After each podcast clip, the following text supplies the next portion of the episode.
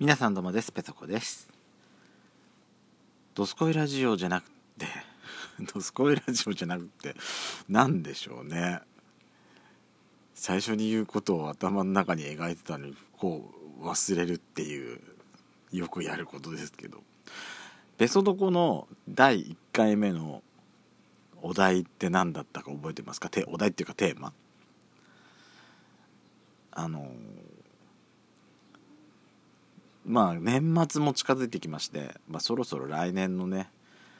カレンダーの用意もしなきゃいけないなっていう時期なんですけども最近ね私その昔は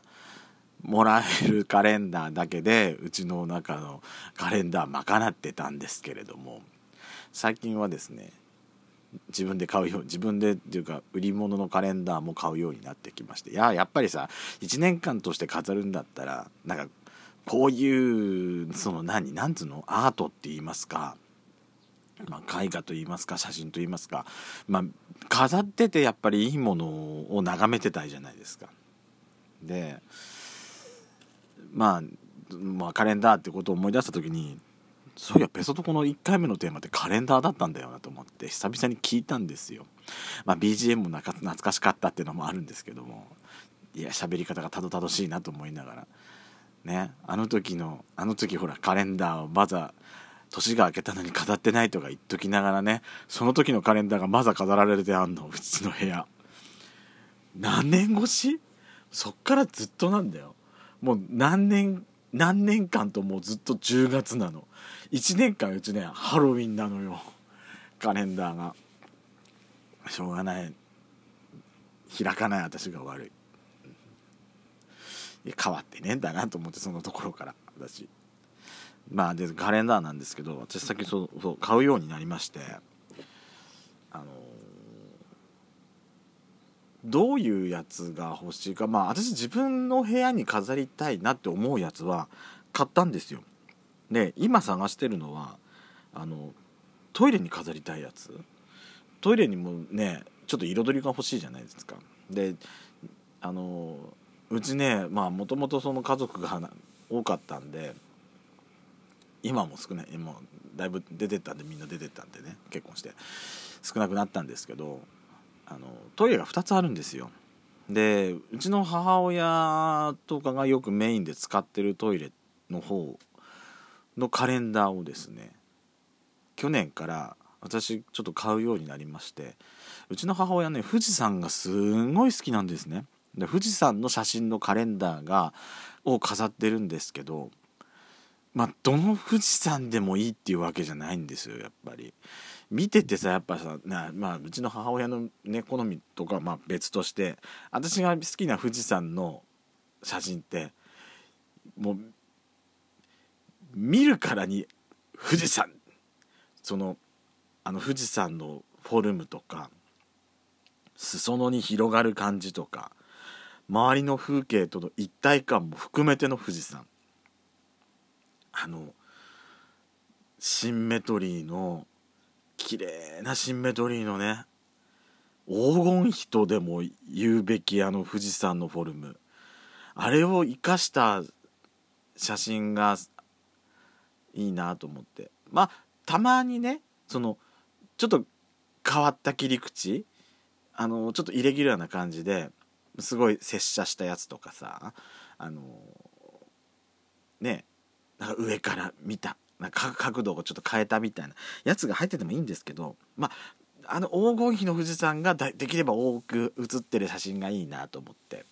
いるんですよ。ね、ただ遠くにちょっとここじんまりに見える富士山よりはできればね富士山がメインでどっしり構えてるやつがすごくよくてそういうのなんかおすすめの富士山カレンダーってないかなと思いまして。ぶりっ子の皆さんでさあのこんなのがありますよっていうのがあったら是非教えていただきたいなとか参考にしたいと思ってるんですけどあの私ねもう一つそのカレンダーでこだわりっていうかあのー、外国のカレンダーってあんまないんですけど日本のカレンダーの中でもさあのー、何？毎月その次の月にめくるごとに上のさあの上にこう差し込め差し込んで何いちいちさあの画鋲を外さなくていいタイプのカレンダー。あれがいいなと思って探してるんですけどなかなかないのよね。そういう理想のカレンダーに出会いたいなって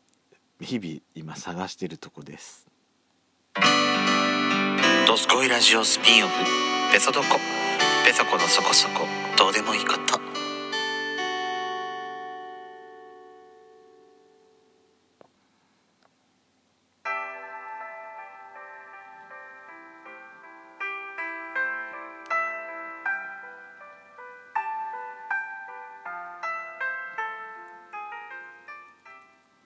改めましておはこんばんちは。ドスコイラジオスピンオフ。ペソドコペソコのそこそこ。どうでもいいこと。お相手はペソコです。iPhone ユーザーとしてはやはり14が気になります。まあ13去年買ったばっかりなんで機種変するつもりは今のところさらさらないんですけどあの画素数が一気に上がったじゃないですか。やっぱ画像綺麗な画像で残してまあその方が容量食うんでしょうけど綺麗な画像で残したいなと思って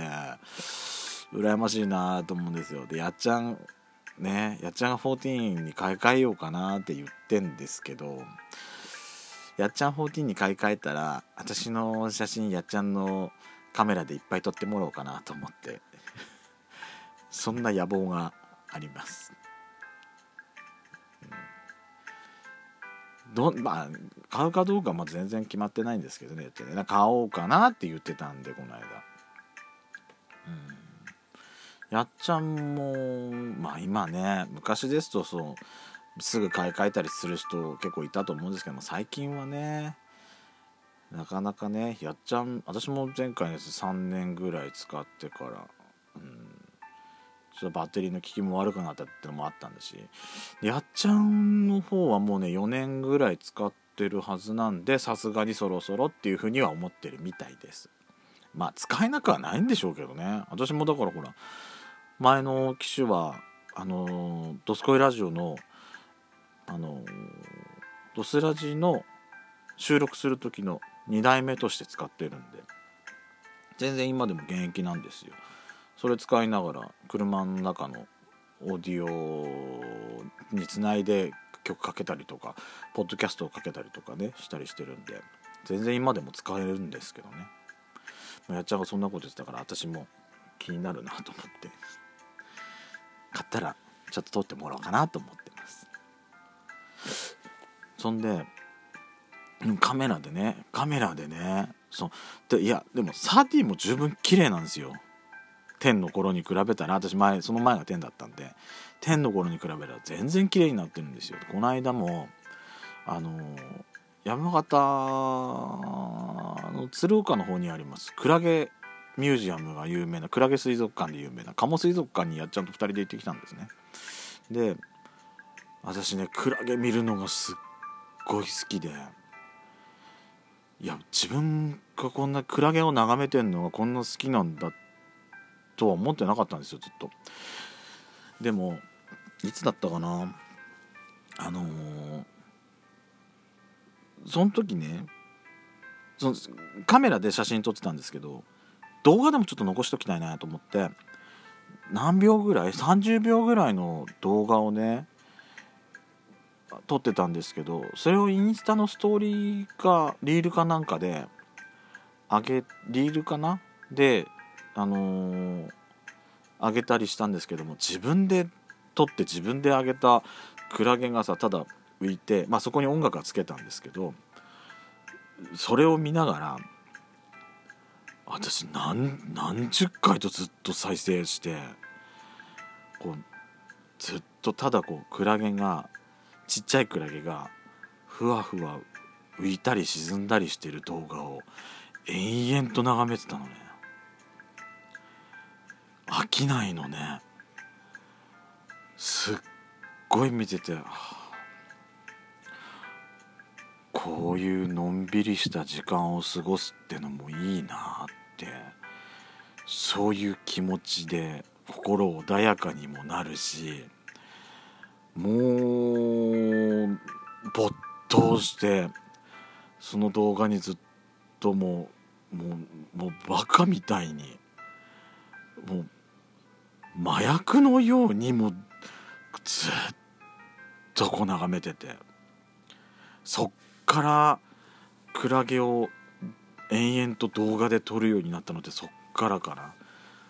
もう同じような動画なんですけどねえ。なんかそんな劇的な変化がある動画じゃ動きじゃないじゃないですかクラゲなんて。特にちちっちゃいちっちゃいだってちっちゃいクラゲなんてもうただ水の中を浮かんで、まあ、水流ができてたりしたらそれ流れに乗ってふわふわ浮いてるだけだったりするんですけどもそれを見てるのが本当に気持ちよ気持ちよくなってきちゃって。ドスラジのドスラジのあのインスタに載っけたことあったっけ私。